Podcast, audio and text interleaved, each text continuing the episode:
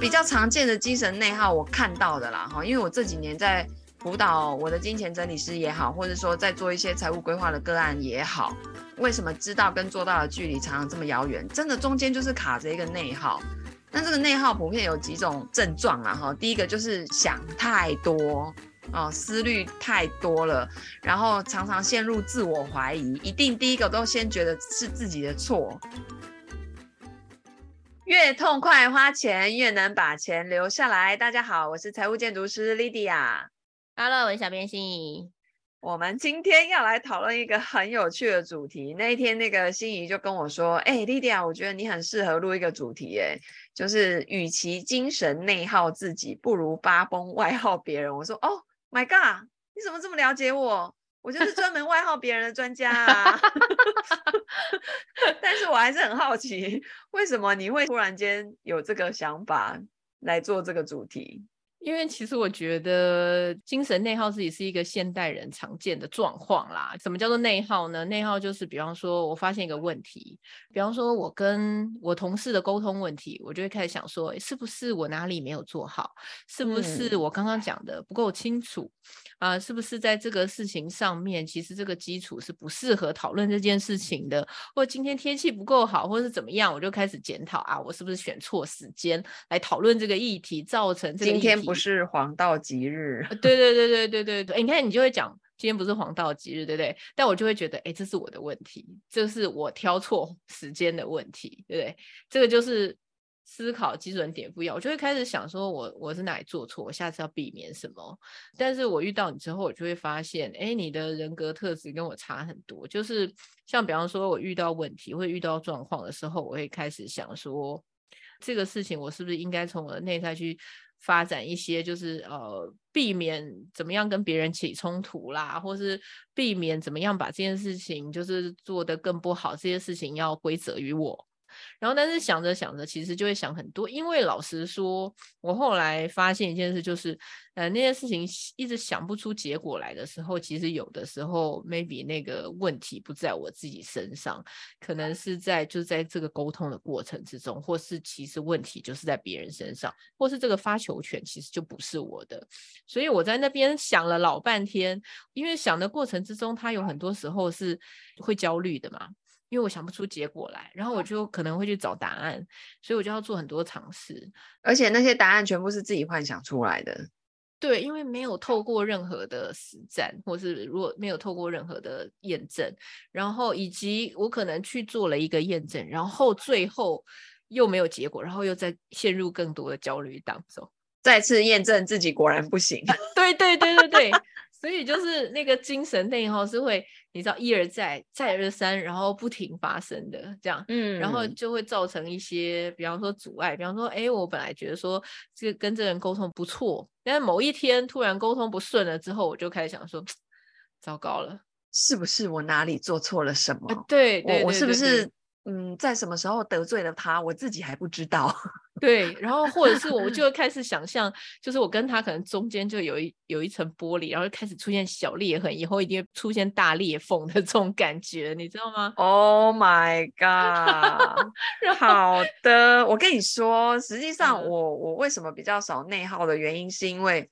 我觉得可能是因为呢，第一个，我从小就是一个反配思维的人，我本来就没有要迎合别人，或者是说我可能比较自我为中心吧，如果要硬要这么说的话。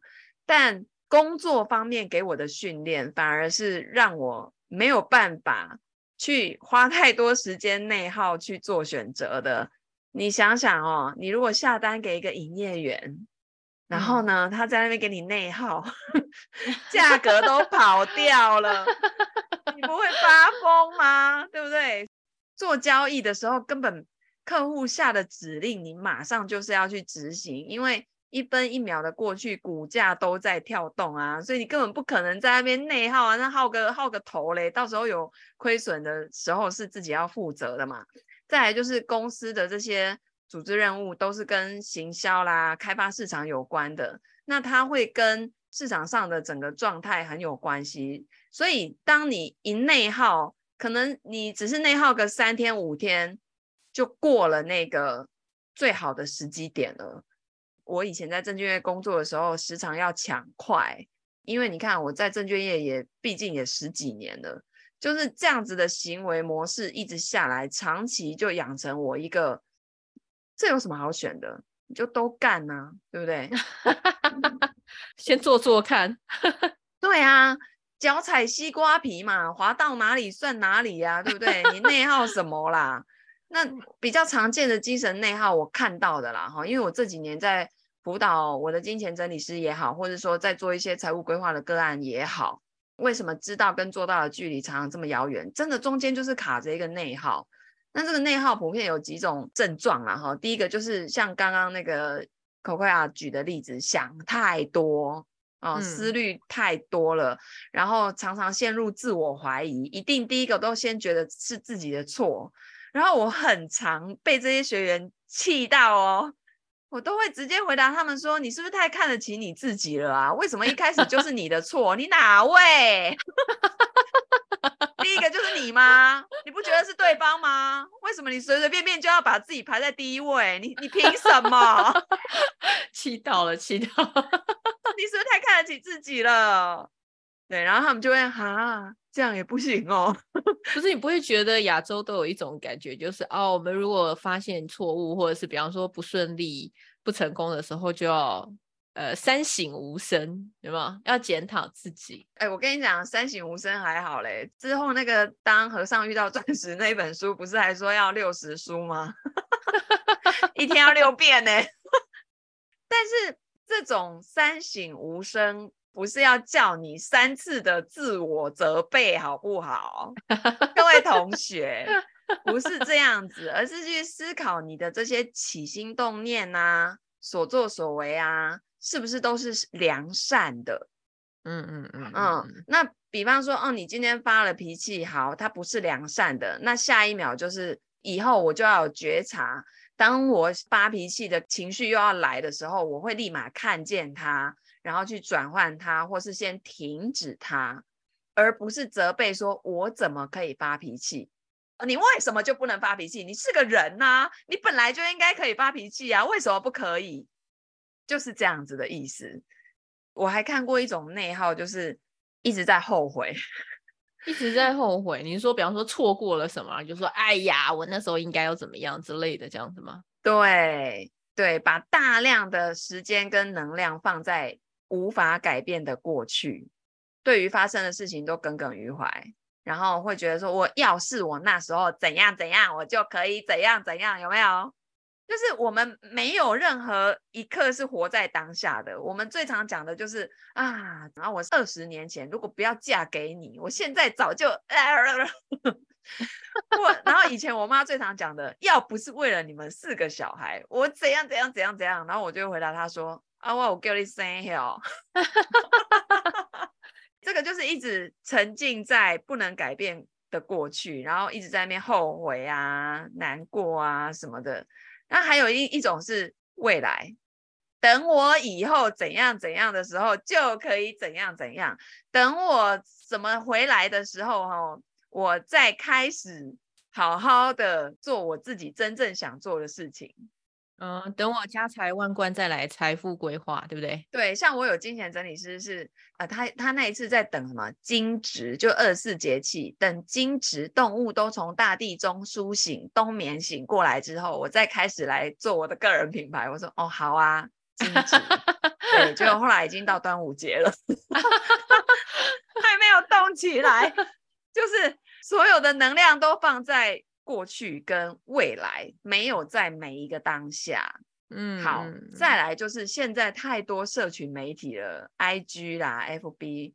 像早上我在做一个学员的个案的时候，他说他讨厌 IG，原因是因为他觉得上面所有的照片都是假的，嗯，都是人工的，都是修过的，都是完美的。实际上，现在哪一个人的？二十四小时的每分每秒是长那个样子啊，嗯嗯啊、嗯嗯，所以他还有这个觉察，他知道这个是假的。可是很多人是在看了这社群媒体之后，他就开始觉得哇，别人的生活都好完美，别人怎么每天都这么精彩充实啊？又出国，又有自己的事业，然后又有运动，然后看起来整个生活那个精气神都很好，我家庭又和乐什么什么的，然后接着就会开始觉得自我怀疑，我我真的可以像他这样吗？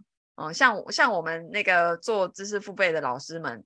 同业，譬如说都在教理财的，哎，你今天看到有一个老师，哇，他出了这个课，哇，感觉好厉害哦，哇，他怎么又办线下活动？天哪，他又出书了，天哪，那我这简直是个卤蛇嘛，我什么事都没干，然后其实自己什么事都有干，但是就是完全看不见自己做了什么，然后就去看别人好像很厉害，嗯、接着呢，可能自己要推出什么课程的时候，我记得我刚开始做网络行销的时候，曾经有跟一个。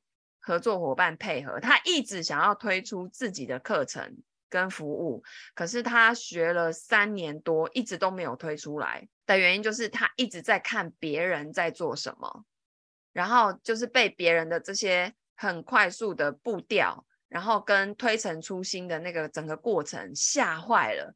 他觉得他接下来要推出的东西，不知道市场会不会买单，因为别人都这么厉害，他整个就是陷入焦虑，而且他想要把。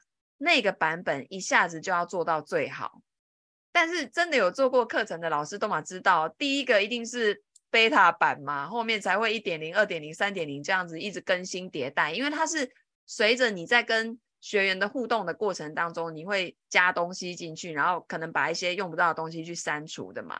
真的就是要脚踩西瓜皮，滑到哪里算哪里欸。嗯，你一开始就要直接。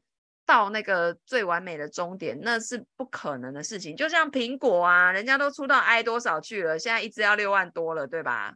那他一开始就是现在这样吗？也不是啊，听说一开始还是一颗什么一颗球，还 是什么？就是他们那个那个 present 的时候，还有人要在旁边拿发射器，因为那个 WiFi 那个时候还不是很灵活。对啊。我觉得大家都被那个社群媒体给害惨了，真的是害惨了，把一群人弄得过度自信，活在自己骗自己的世界当中。所以 Me Too 出来一堆人设崩塌嘛，或者是说网红妈妈也会互相撕逼啊，对不对？然后另外一种是把一群人弄得极度没有自信，嗯，就是大家都往光谱的两端在走，就对了。对，然后没有人会去看见这里面的一些真实。我早上才在跟我那个学员讨论，我觉得真实在现在这个社会好稀缺哦。这也是为什么我们一直只能够内耗自己，没有办法去外耗别人。诶，说到外耗，我们好像会觉得说。啊，外号就是把责任去推给别人啦，或是像我就很爱追究我老公嘛，然后把责任都推给他嘛，吼，千错万错 啊都是你的错啊，就不会 是我的错就对了，只可以是你的错啦。你这辈子唯一做对的一件事情就是娶了我，其他全都是错的，就是造成我们都没有办法真实的表达自己。内心真实的想法跟情绪，就是“真实”这两个字已经越来越稀缺了。所有人都想要很大声的说话，想要让别人能够听见自己，但是所有人都没有在聆听别人，所有人也都在隐藏自己真正想要讲的话，没有办法真正表达出来自己想要讲的是什么，对不对？反而都是在讲一些大家想听的东西。对，冠冕堂皇的理由，我觉得这个就很有趣。像我上次不是去找一个催眠师催眠吗？然后在催眠之前呢、他还说我们都已经进到潜，等一下哈，我们都进到潜意识了，我们就不要再说一些冠冕堂皇的话了哈。我就在想说，怎么会哦？我都进去潜意识了，那不就是最真实的一面吗？反正就讲到有一个事件，然后那个催眠师就问说，那。当时的你想要跟自己说什么？好，然后我就说啊，因为爸爸很辛苦啊，吼，所以那个上班回来，然后我又这样跟妹妹妹妹吵架啊，惹得她不高兴啊，难怪她会烦躁啊，所以会打我啊，吼，处罚我啊什么的。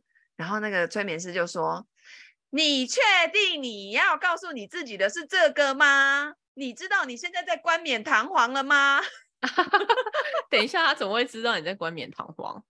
啊，他做那么多个案，经验丰富，好不好？因为我们就是受过教育嘛，我们要温良恭俭让嘛，我们要吾日三省吾身呐、啊，对不对？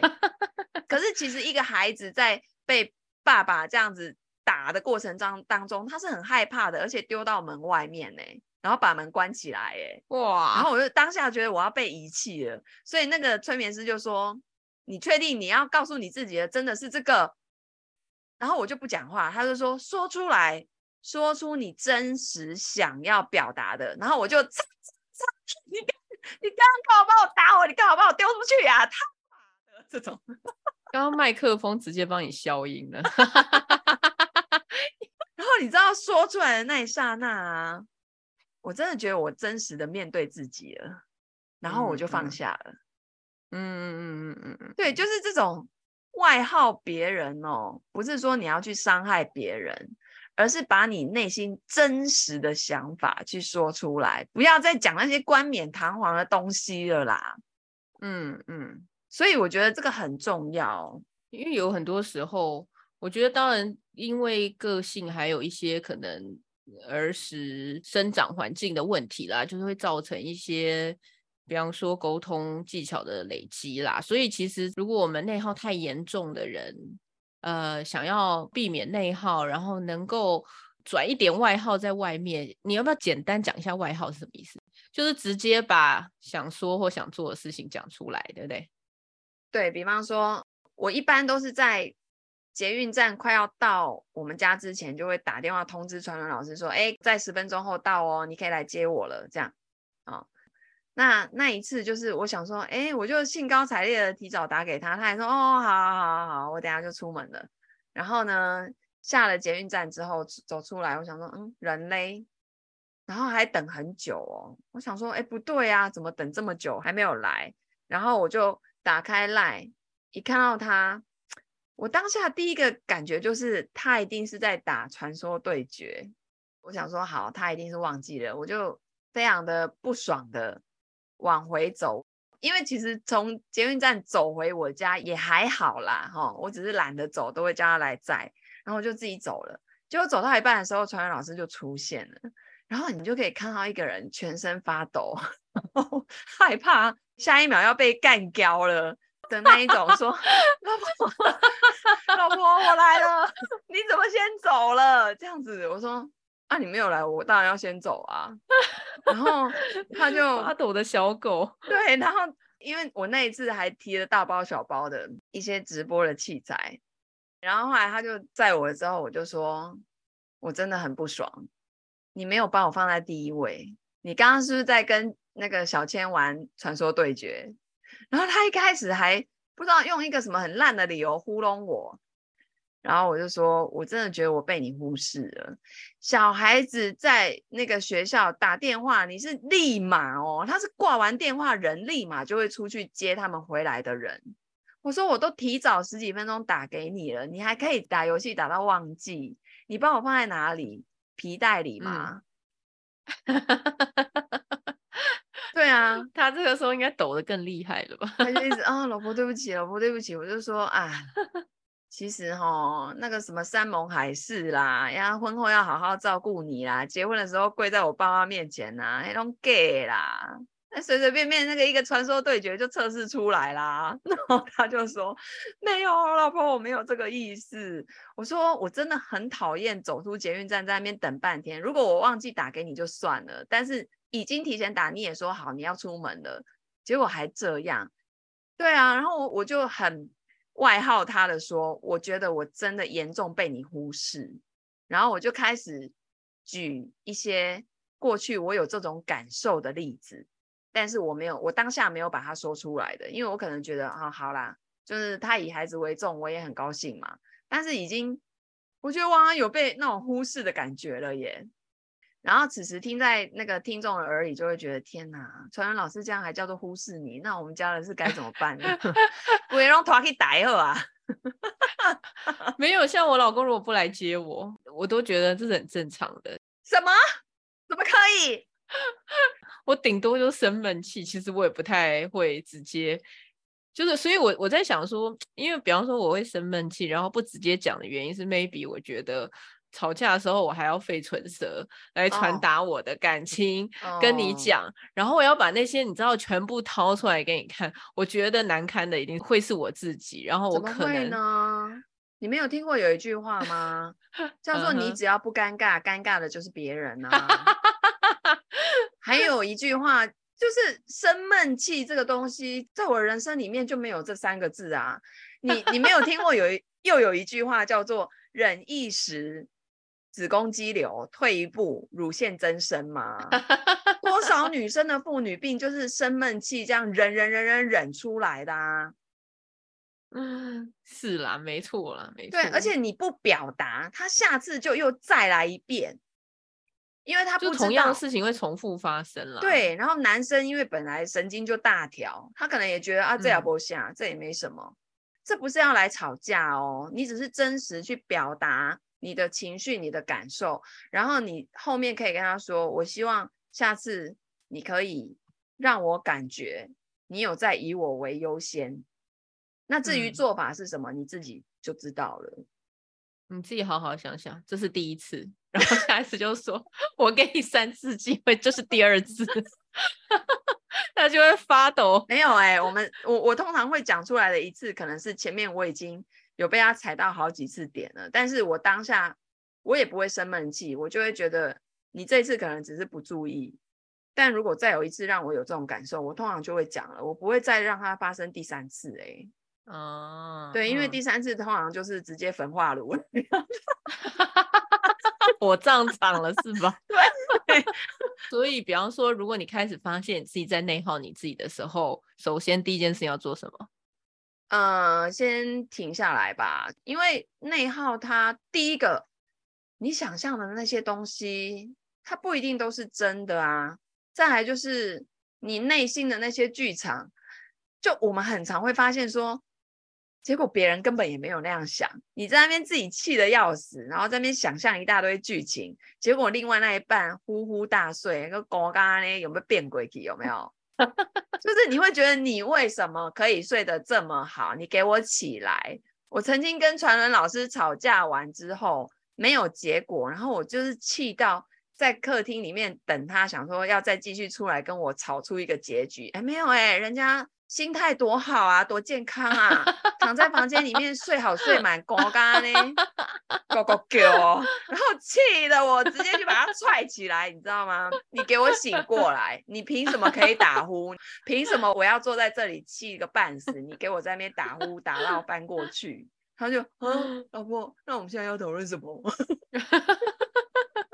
就是你在气什么？实际上他根本也搞不清楚，因为早期。我还没有学教练对话，我没有学身心灵的时候，我觉得你应该要知道啊，你要感应到我想要说什么。对，然后这个就是强人所难嘛，因为我、嗯、真的也是做了很多财务规划的个案，才发现，即便是夫妻每天睡在一起的那一种哦，在达成财务共识的过程中，嗯、也会有那种另外一半突然发现，啊，原来你有这样子的想法哦，我怎么都不知道的这种情况。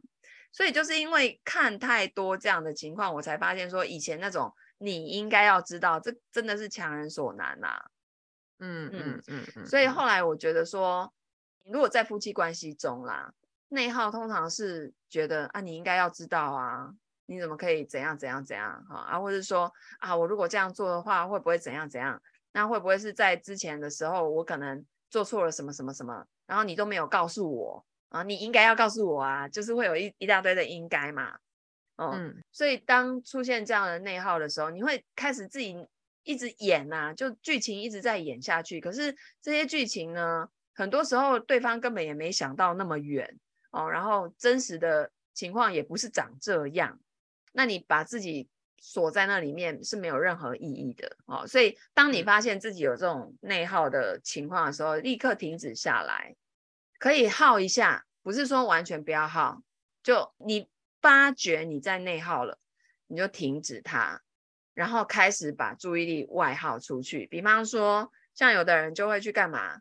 弹弹乐器啊，唱唱歌啊，然后做做手作啊。其实也是不是直接把老公找来揍一顿了，可以做一点比较平和的事情发散出去，对不对？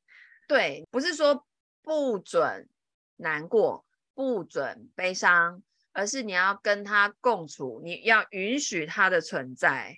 嗯嗯嗯嗯，可能有人是嫉妒，可能有人是愤怒，可能过去都教说啊，你这样不行啊，吼，这样不是美德，有没有？吼，我的意思就是说，允许自己可以生气，允许自己可以悲伤，嗯、允许自己也是个人，嗯、也是要吃喝拉撒，嗯、也是要大小便的，也是会嫉妒的，嗯、羡慕、嫉妒、恨，通通都会有。我们本来就是人，七情六欲都会有。但是，一旦你发现你有这些之后，你可以去探索，trigger 你触发你的这些东西。除了眼前的这个现象之外，是不是还有在过去，在更潜意识层面里面的那个同样的感受？你第一次有这样子的同样的感受的时候是什么时候？从那个源头去解决它，那这是比较深的这种自我内在的跟潜意识沟通的对话的方式。但如果你没有办法先做到这个的话，我们可以先按下暂停键，然后先去做一点别的事情啊。嗯我刚刚说了画画啊，还有你讲过那个、啊、自由书写啊，对对对对对，哦，自由书写，天啊！可是那整篇可能都三字经哦，没关系，在那个当下，反正不会有人拿出来给大家看，这样子，对，不需要拿给大家看，对，然后去做一些可以先转移注意力的事情，然后等稍微比较平复了，你可以开始试着去表达你想要表达的，但不是去指责别人哦。嗯，所以你要表达你的情绪，就像我那一次这样被忽视，我就跟我老公说，嗯、我真的觉得你把小孩子摆在我之前呢。嗯，他说老婆我没有，我不是故意的。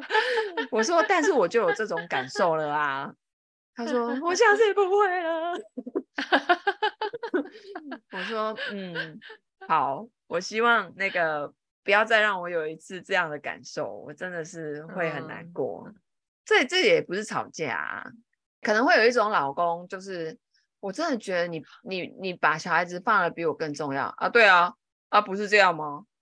啊小孩本来就很重要啊，啊让我们生的哎、欸，就是这种直男有没有？有 有有。啊我这么顾家，你还要怪我这样？不然你想要怎样？这个其实我觉得这个时候就是沟通的技巧吧。对啊，我可能就会反过来问他说：“那所以我也可以这样对你吗？”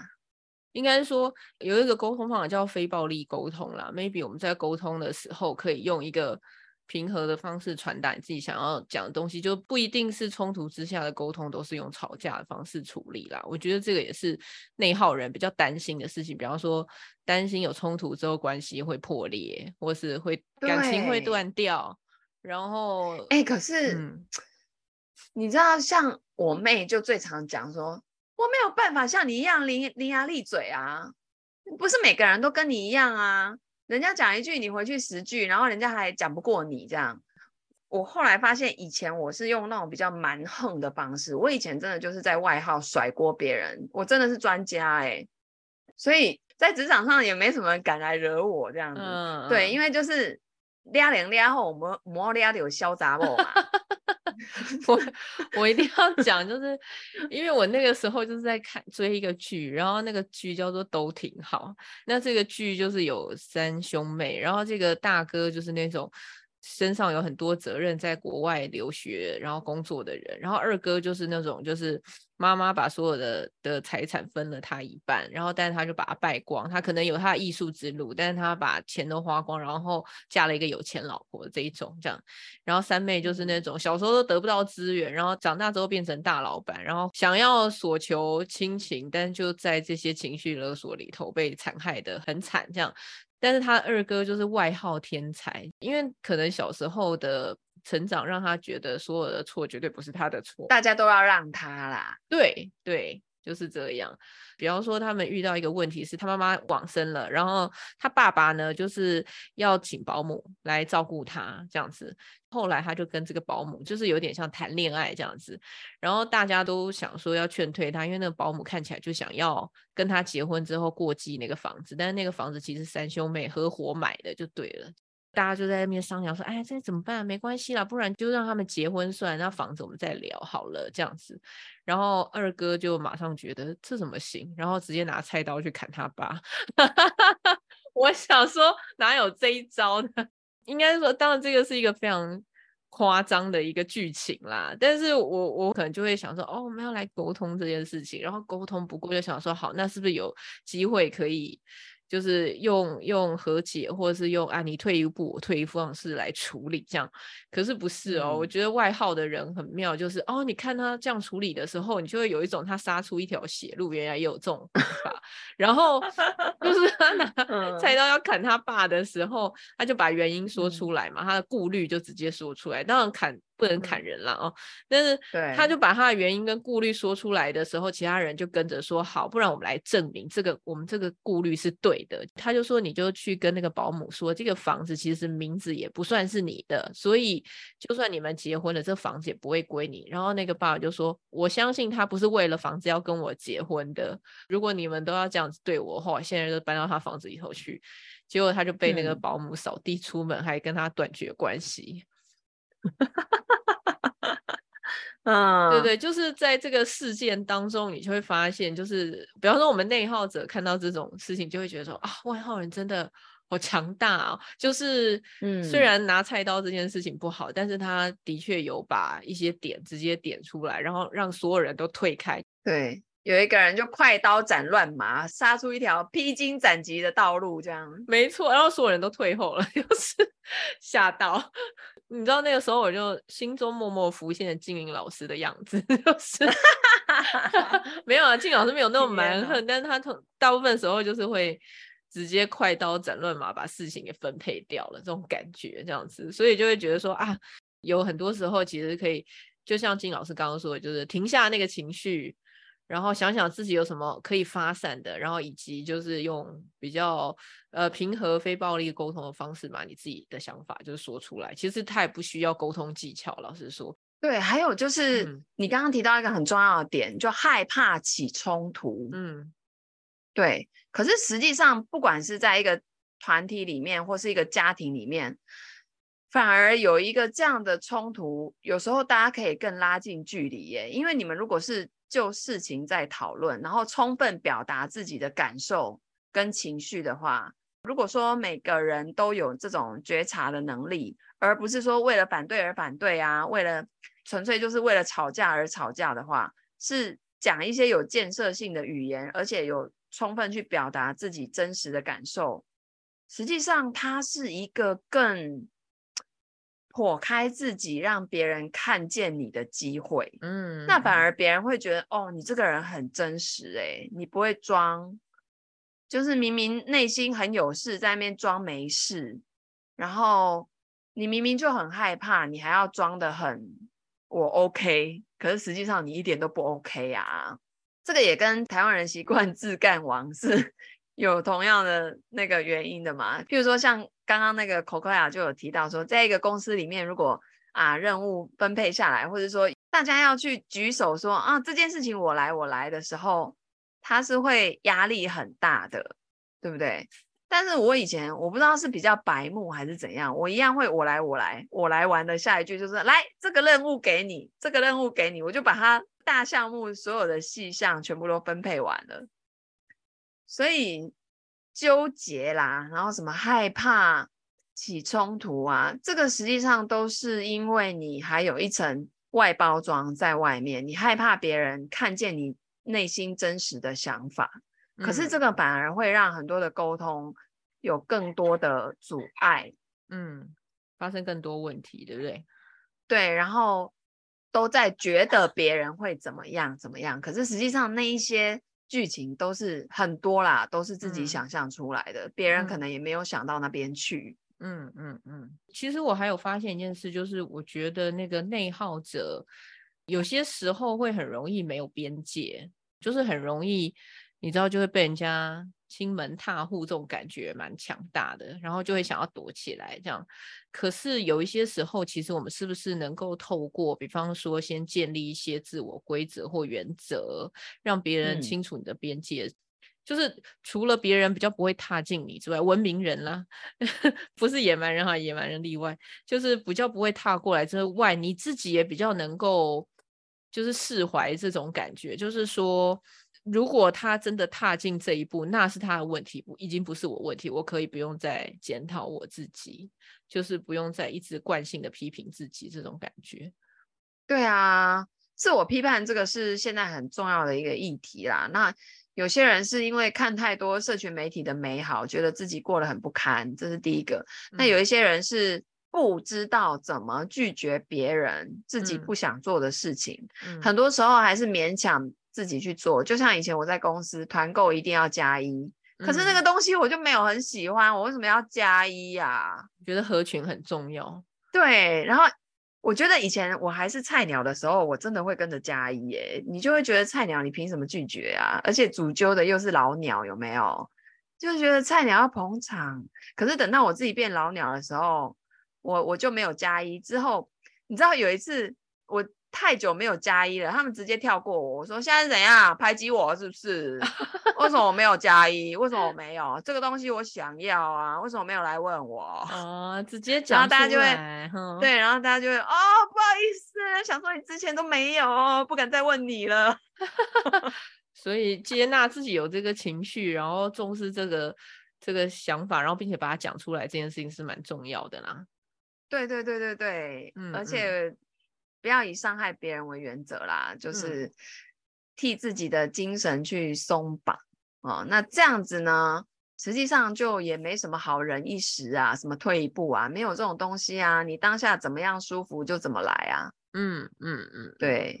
如果说你自己真的离不开内耗的话，欢迎来找金玲老师。如果你缺一道雷劈下去的话。我有很多财务规划的个案，每次回诊来都说：“老师，我今天需要被雷劈，快点劈我。”我说：“哦，原来我还有这种服务哦。”他说：“对啊，每次被你劈完，我行动力就满满呢。”但是我觉得你之前提到一件事情很好，就是反正你就从最小单位开始走嘛。比方说，你之前不是叫人家先买一股台积电吗？或是先买一股零零五零这种感觉，你不敢买一张，你怕你就买在崩崩处的话，那你就先买一股嘛，一股才多少钱？会造成你超大的伤害吗？不会，就算它跌百分之二十，也仅顶多就是零用钱而已。